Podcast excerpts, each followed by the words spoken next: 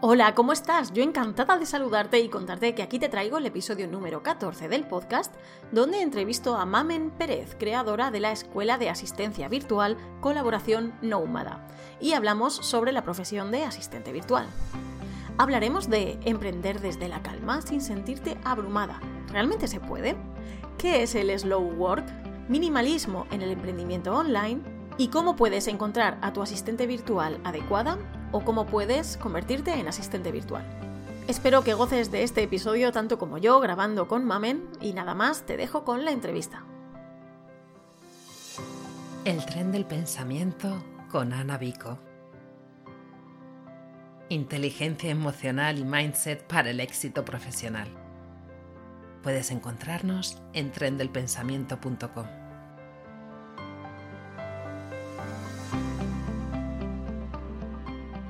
Hola, ¿qué tal? Estamos aquí en una entrevista con Mamen Pérez de colaboraciónnómada.com. La conozco desde hace un montón de tiempo y para mí es, bueno, un honor que además antes de, la entrevista hemos estado hablando y, y, hemos vuelto a conectar con aquellos orígenes y también de presentarla a vosotros, que para mí su trabajo es único, muy personal, muy emocional y, y quiero que la conozcáis. Así que, hola Mamen, ¿qué tal? ¿Cómo estás?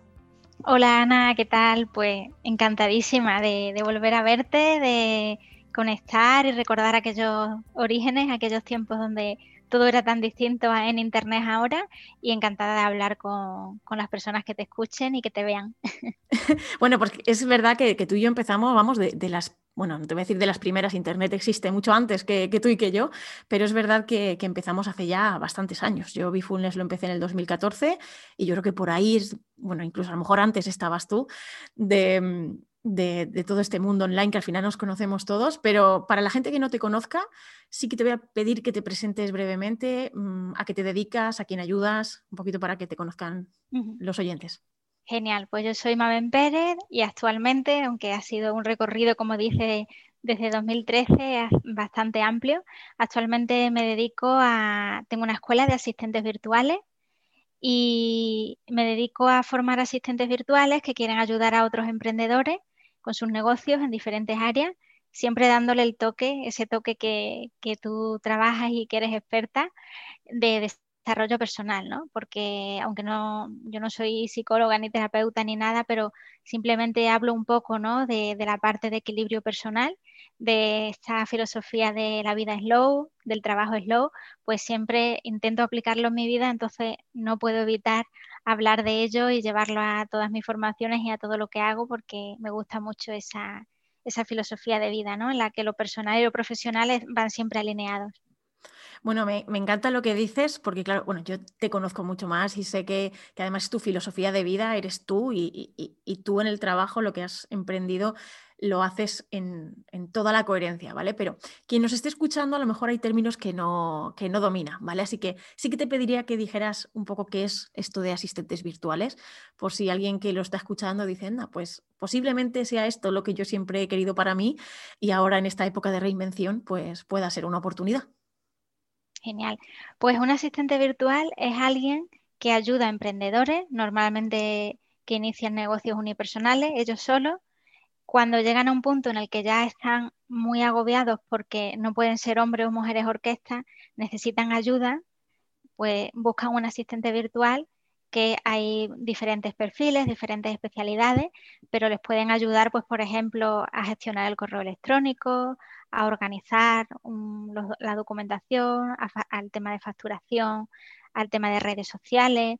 Hay un montón de áreas diferentes en las que un asistente virtual puede ayudar a, un emprendedor al, digamos, dedicarse a aquello que más le gusta, que más disfruta o que solamente puede hacer él porque no lo puede delegar, como crear, por ejemplo, un contenido y mm, delegar en, en, en este perfil profesional y en otros, porque hay muchas otras nuevas profesiones, este solamente es uno de ellos, pues el, que le ayuden con su negocio para precisamente poder tener más, equilibrio personal.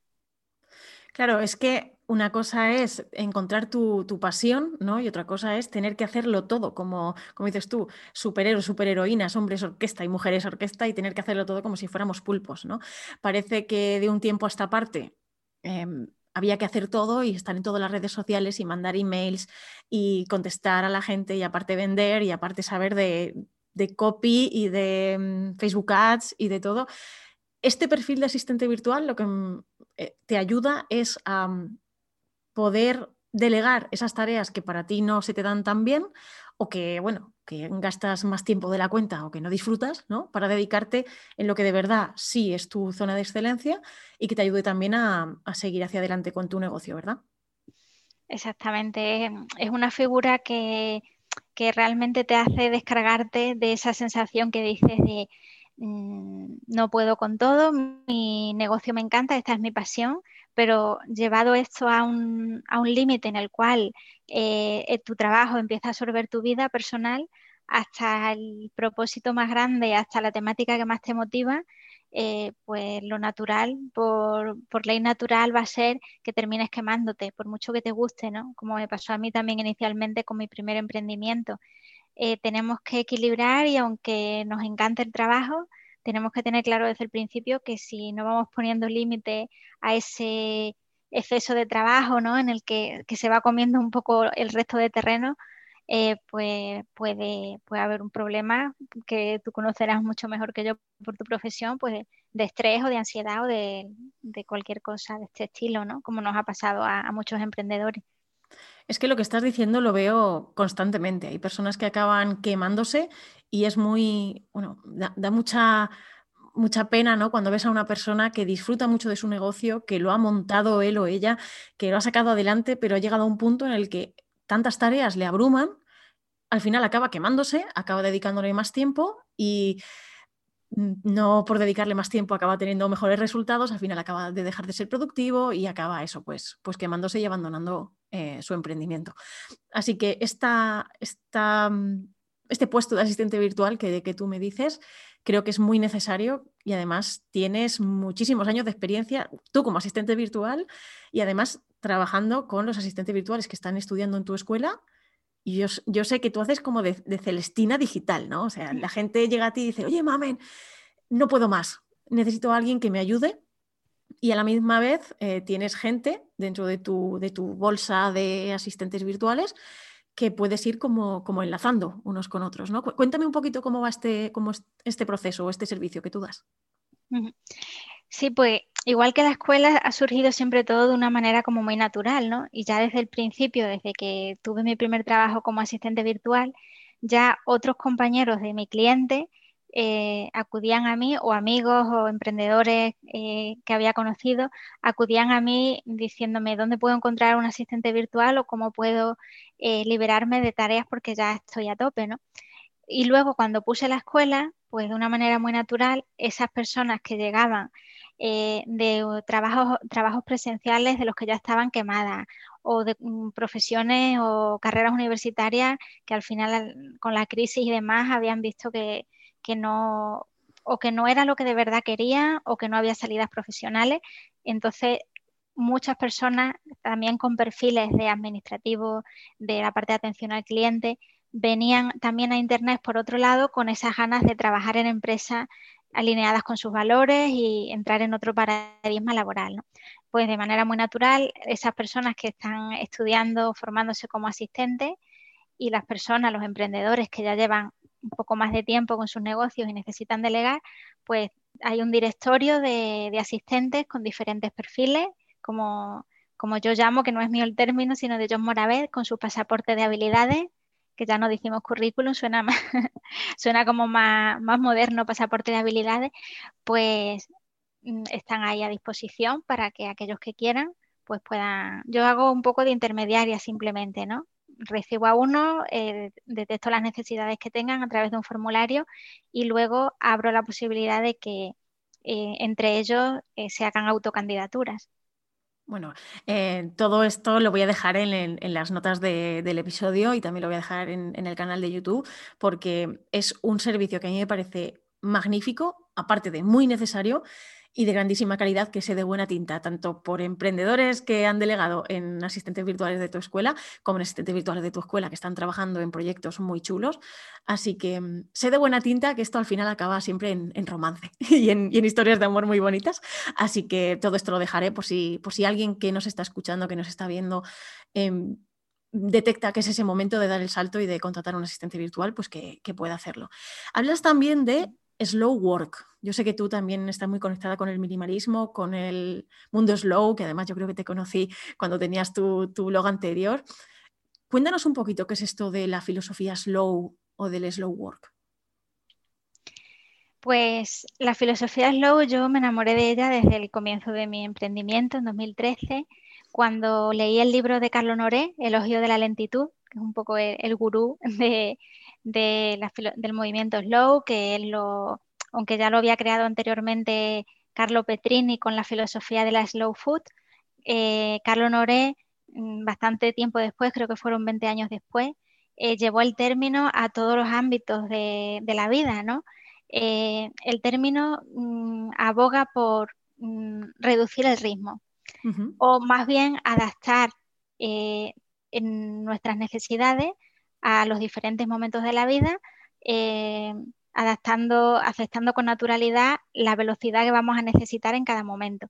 Es decir, eh, vivir slow no quiere decir, no tiene que ver con la pereza, con estar parado, con no hacer nada, sino que tiene que ver con que si tú mañana te levantas enérgica y realmente tienes la energía y la creatividad para trabajar mm, las horas que quieras o en la velocidad que quieras, lo hagas. Pero si al día siguiente eh, no te encuentras con la suficiente energía como para estar muchas horas delante de la pantalla o necesitas ir más despacio, pues igualmente puedes hacerlo, ¿no? Viene un poco a, reflexionar sobre que los ritmos que están presentes en la naturaleza también están presentes de manera natural en nosotros, pero los hemos ido olvidando, poniendo por encima muchas cosas, ¿no? Y viviendo en piloto automático. Entonces es simplemente conectarse con los ritmos de la naturaleza, que al final funcionamos igual, y respetar los tiempos. Llevado al trabajo, al slow work, pues sería esto que hablábamos antes de equilibrar eh, la vida personal con la vida profesional y no dejar que todo, eh, que el centro de tu vida sea el trabajo, sino que pueda haber tiempo para los amigos, tiempo para, para la familia, tiempo para el trabajo y para uno mismo, ¿no? Sería un poco la filosofía del slow aplicada al trabajo. Me parece maravilloso lo que estás diciendo porque, claro, a mí me llegan muchísimas personas a trabajar en consulta que precisamente tienen este pensamiento de autoexigencia constante, de es que el día que no me levanto productivo, pues me machaco em, y, no me salen las cosas, entonces se frustra a sí mismo, cada vez se machaca más y esto al final acaba llevando a bueno, un sentimiento de autoeficacia por los suelos, de eso, de autoexigencia exageradísimo y acaba afectando la autoestima y obviamente también al emprendimiento y al rendimiento. Entonces, aceptar esta filosofía de slow work que tú estás diciendo es aceptar que hay días que las cosas no van a salir como uno tenía planeado y está bien y me lo permito.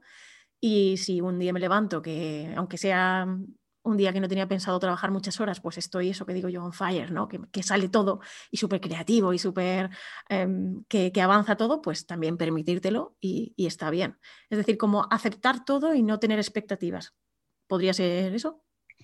Sí, y lo que pasa es que hay una puntualización, creo, muy importante que hacer, porque claro, a lo mejor lo que nos están escuchando, pues pueden decir, sí, eso suena muy bonito y tal, tiempo para todo, reducir los ritmos, pero eh, la circunstancia que yo tengo ahora mismo, pues no sé, imagínate una persona que, por poner el ejemplo típico, pues está trabajando 6, 7, 8 horas al día y luego tiene que ocuparse de sus hijos, por ejemplo, y de la casa, ¿no? Entonces, mm, mucha gente me dice, yo es que no puedo meter por ningún lado la, filosofía de slogan que quiera, ¿no?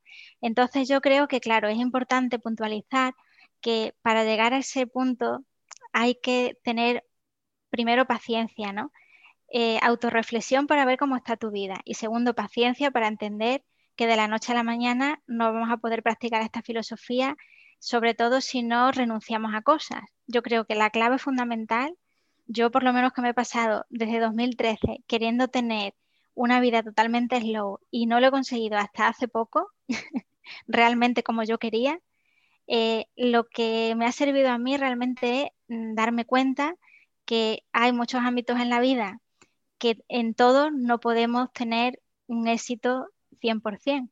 Es decir, eh, desde mi punto de vista personal, si, tienes una familia o tienes un proyecto como unos hijos, por ejemplo, y luego tienes un, negocio, eh, yo creo que un poco tienes que entender que no puedes ser, eh, no puedes tener un 10 o no puedes ser perfecta en la familia, en el trabajo, en los amigos, en una afición que tú tengas. Entonces, yo creo que es importante el poder de la renuncia. Renunciar, si hablamos, por ejemplo, de emprendimiento, renunciar en determinados momentos a que a lo mejor eh, va a entrar menos ingresos, por ponerte un ejemplo, a cambio de tener más tiempo. Y poco a poco ir trabajando esa, todas esas áreas de tu vida para que con el tiempo puedas ir introduciendo, tener más espacio y practicarlo, ¿no? Pero digamos que así de buenas a primeras, como mucha gente me dice, no, es que esto es imposible, claro, requiere, dependiendo del punto en el que esté la persona, requiere un trabajo, pero es un, objetivo desde luego maravilloso para, empezar a trabajar desde ya. Bueno, gracias por la puntualización, porque sí, es, es, muy importante. Yo que trabajo el desarrollo personal, desarrollo emocional, encontrar bueno, ese equilibrio entre la vida personal y la profesional, no es algo que se consiga de la noche a la mañana o incluso cuando empiezan a trabajar conmigo no es algo que se consiga en la primera sesión, pero si empiezas a ejecutar ciertas, ciertas acciones, ciertos patrones de pensamiento, los cambias y sobre todo tienes un objetivo muy claro al que quieres ir y vamos dando pequeños pasitos, llegaremos. Yo siempre digo que hay que disfrutar también del camino, no tener una sesión de, ah, bueno, pues hasta que, sobre todo los que nos estén escuchando, ¿no? Eh, como tengo el slow work ahí como final de, mi meta, hasta que no llegue ahí no seré feliz. Bueno, pues también se puede disfrutar del camino porque ya tienes un objetivo al que dirigirte. No es voy a mm, lo que el día de hoy me, depare, sino que soy yo un poco quien proactivamente genera esos, esos eventos y esa, esa vida, ¿verdad? Claro, es que lo curioso es que yo, por ejemplo, ¿no? cuando te he dicho antes, llevo desde 2013 intentando aplicar más, cada vez más la filosofía Slow a mi vida y no siempre lo he conseguido.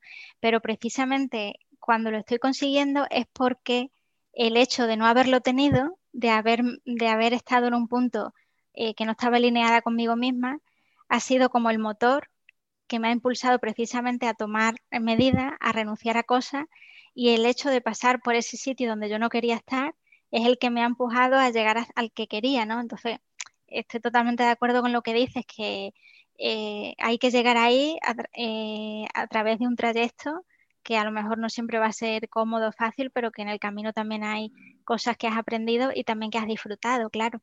el vivir continuamente en el futuro, en esos objetivos, ya sean personales o profesionales, yo creo que frustra, frustra mucho y que nos perdemos por el camino las pequeñas cosas, que las pequeñas cosas y el presente ya están ahí, no tienes que hacer nada para tenerlas y la mayoría son gratis, ¿no? Entonces, yo creo que eh, centrarnos un poco en esas pequeñas cosas y en esa parte de disfrutar de la vida y luego la otra parte, pues como tú dices, con paciencia y con ayuda profesional si hace falta y con diferentes herramientas. Vamos, podríamos decir que para llegar al camino de lo que tú estás proponiendo, si hay alguien que le interese, que, a lo mejor no es para todo el mundo, no hay nada que sea para todo el mundo y por eso también es muy bonito que cada uno seamos únicos, podríamos decir que es conocerse. O sea, la base siempre es conocerse, saber si estás en tu centro, si te has desviado de tu centro, si estás haciendo realmente lo que quieres, si al final estás haciendo otra cosa porque te han dicho desde fuera que eso es importante y estás dejándote llevar por lo que opinan los demás. O sea, siempre al final es mm, saber qué es lo que quiero, saber quién soy. También el autoconocimiento es algo que desarrollas mucho dentro de tu escuela, bueno, y en tu vida, seguro. y, siempre lo digo yo, que es, primero empieza conociéndote, sabiendo qué es lo que te gusta, a dónde, dónde te quieres ir, qué es lo que te hace daño. Y yo aquí siempre digo que las emociones nos dan muchísima información, porque el estrés no viene por nada, viene para enseñarte algo y sobre todo cuando eh, tú en tu, hace poco acabas de decir que mm, te diste cuenta que no estabas en ese centro, eso seguro que también te lo, o sea, ocurrió emocionalmente, ¿no? Algo emocional ocurrió que dijiste, hey, espera, voy a pararme un poco, voy a tomar distancia, a ver mi realidad, mi día a día y darme cuenta que no, que no estaba en el camino, que me había desviado un poco. ¿Cómo, a la gente que nos está escuchando ya saben mi opinión sobre esto, pero cuéntanos un poquito cómo, cómo te ocurrió a ti o cómo te diste cuenta si, si quieres contar un poquito para que la gente se pueda dar por aludida si está en esa situación. Pues yo sobre todo era por la parte profesional, ¿no? Porque en la parte profesional me estaba yendo a generar un modelo de negocio eh, que tendía al maximalismo, por decirlo de alguna manera, en vez del minimalismo. Y estaba teniendo un poco como punto, como centro principal el crecer, eh, el crecer y crecer económicamente sin tener en cuenta la, parte personal. Es decir, el, el, hecho de que creciera, de que mi negocio creciera, a mí me implicaba eh, cierta incomodidad y el que aunque aparentemente las cosas económicamente iban bien y eso se suponía que debía generar que estuviera contenta, mm, si yo me escuchaba o cuando desconectaba el piloto automático me paraba a escucharme, me daba cuenta o de fondo siempre estaba esa sensación de que aunque aparentemente todo estaba bien, algo no funcionaba, ¿no? Y entonces yo creo que en mi caso lo que habló fue un poco el cuerpo, mm, no en el sentido de ansiedad, porque eso sí ya lo he experimentado en otras etapas, en esta ocasión no, era con ansiedad o con estrés, pero era como, mm, por ejemplo, escuchaba siempre podcast eh, y me entraban muchísimas ganas de, estar escuchando podcast, ver entrevistas de personas que reflejaban esa filosofía slow, ¿no? O emprendedoras que tenían otra filosofía de vida. Y yo cuando las escuchaba, eh, había algo dentro de mí que me decía que yo quería eso, ¿no? Entonces, lo que tú dices, ¿no? El, parar a escucharte y a conocerte es lo que a mí me fue dando pistas de que si yo tenía esa tendencia tan grande a escuchar a estos emprendedores y que como ellos desarrollaban sus negocios era de una manera diferente a como yo lo estaba haciendo, pues entonces ahí había pistas de para dónde tenía que ir, ¿no?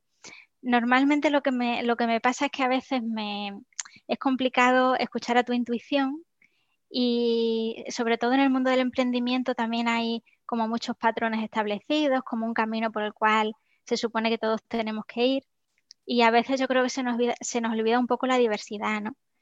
Hay como una noción de éxito estándar que se supone que todos tenemos que ir hacia ahí, pero en realidad hay tantos conceptos de éxito como personas, ¿no? Entonces, para mí, por ejemplo, en este caso, el, concepto de éxito está más, mm, más, cerca de una vida tranquila, de tranquilidad económica también, pero eh, un trabajo muy alineado con mis valores. Y eso era la, parte que me, me, faltaba hace un año cuando estaba caminando en otra dirección. Y básicamente fue eso.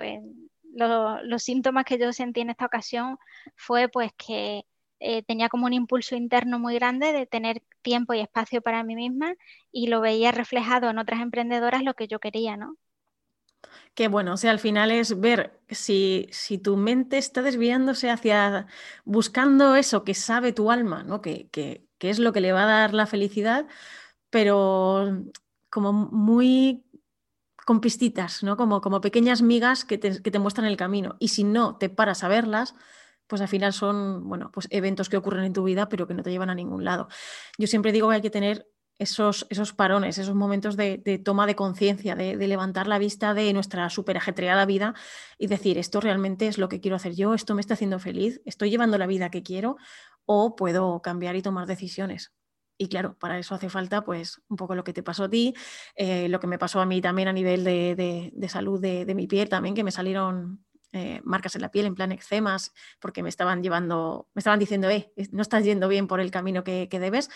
Pero claro, hasta que no paras, pues el cuerpo pues va hablando, pero si no lo escuchas, pues claro, no lo, no lo vas a, notar. Vale, pues muchísimas gracias por todo lo que estás diciendo. Yo creo que, además muchísima gente que nos escucha conecta con lo que dices, porque a mí me siguen muchísimas personas altamente sensibles, que de hecho hay un episodio del podcast que hablo de ello. Me siguen personas también introvertidas, que también hablo de ello. Y, y creo que todo esto encaja mucho con el slow work y con el minimalismo que, que abogas en tu, en tu proyecto. Así que me ha encantado tenerte y que hables de esto. Muchísimas gracias, Mamen. Y sí que me gustaría que comentaras un poquito qué proyectos tienes abiertos, en qué andas metida ahora mismo, si alguien quisiera introducirse en, lo que tú haces, pues, ¿qué es lo que tienes entre manos? Pues mira, ahora mismo eh, estoy, sigo con mi escuela, con la Escuela de Asistentes Virtuales. Eh, estoy en colaboración nómada.com y ahí, bueno, pues tengo abierto esta escuela y luego tengo también algún, algún que otro proyecto que se va también por la línea de, de la filosofía Slow, he lanzado una pequeña guía para regalar Slow, por ejemplo, y con estos dos proyectos son con los que estoy ahora mismo trabajando y alineada. Un poco trabajo el 50% en la temática asistencia virtual y filosofía slow. Entonces estoy muy enfocada en eso e intento, ¿no? Por la experiencia anterior, pues eh, quedarme un poco ahí quieta, ¿no? Porque muchas veces tenemos tendencia a abrir un montón de frente. Ahora mismo mi intención en, en todo el 2021 pues es estar trabajando en la escuela de asistentes virtuales, recibir a, personas que quieran formarse. Eh, también tengo eh, abiertos contenidos para personas que ya sean asistentes y quieran eh, desarrollar, quieran buscar clientes desde la calma, como yo lo llamo, quieran desarrollar como otra manera de generar relaciones profesionales como asistentes virtuales y luego pues lo que, lo que depare un poco el año, que ya veremos, pero con bastante idea de, de mantenerme enfocada solo en eso y dedicar el resto del tiempo pues a, todo esto que hablamos, ¿no? De un poquito más de la parte personal que, he estado, que la he dejado un poco ahí en los últimos años por un exceso de trabajo. Vale, perfecto. Pues entonces, quien quiera seguirte por redes sociales te encontrará por colaboración Nómada con K, ¿sí? Eh, bueno, en redes sociales me pueden buscar por Soy Mamen Pérez en Instagram y también está el perfil de la escuela, Escuela de Asistentes Virtuales. Y en la web colaboraciónnómada.com, porque al final he dicho de todo menos es que me enrollo mucho. No, no pasa nada, porque al final yo todos estos enlaces los voy a dejar aquí por si acaso alguien quiere seguirte y sé que tienes ediciones que luego abres, así que que estén atentos a tus redes y que se apunten a tu lista de correo, que también mandas emails muy bonitos, que me encantó, por cierto, lo que hiciste en verano de los cafés, que fue algo muy bonito. No sé si... Dime si quieres añadir algo de eso, porque seguro que tuviste mucho feedback. Sí, esto es la newsletter que envío, que yo le he llamado Café Refugio, que ahí pues voy compartiendo un poco sobre mi proceso y sobre diferentes ideas sobre el mundo del emprendimiento, siempre aplicándole esa filosofía slow. Y en verano, bueno, pues hubo, envié cartas bastante personales y bastante muy, muy orientadas a la parte de filosofía slow y bueno, pues gustó bastante y nada, yo encantada de estar ahí en contacto con, con las personas que tengan esta inquietud, pues ahí estaré al otro lado. Bueno, yo soy súper fan de tus, de tus newsletters y de, y de, las publicaciones que haces, así que invito a todos los que, los que están escuchando que, que, se suscriban porque das ese punto de vista que posiblemente se nos escape en la rutina diaria, así que nos lo vuelves a recordar, que para mí es muy importante. Bueno, muchísimas gracias, Mamen, por el rato que has dedicado, sé que andas liadísima, así que te agradezco muchísimo este, este trocito, todo lo que has compartido toda la gente que, le haya podido hacer clic lo que, lo que Mamen ha contado, pues por favor os invito a que la sigáis. Y, nada más, muchísimas gracias por haber estado aquí. Pues nada, el placer ha sido mío, encantada de haber echado este ratito, les agradecen esta charla y nada, para aquí me tenéis para lo que necesitéis al otro lado. Perfecto, pues nos despedimos aquí, un abrazo. Genial, un beso. Y en el próximo podcast hablaremos de protección de datos. Si te ha gustado este podcast, compártelo. Puede que a alguien le venga bien. También puedes suscribirte a nuestra lista de correo para no perderte nada y unirte a nuestra comunidad de emprendedores en trendelpensamiento.com.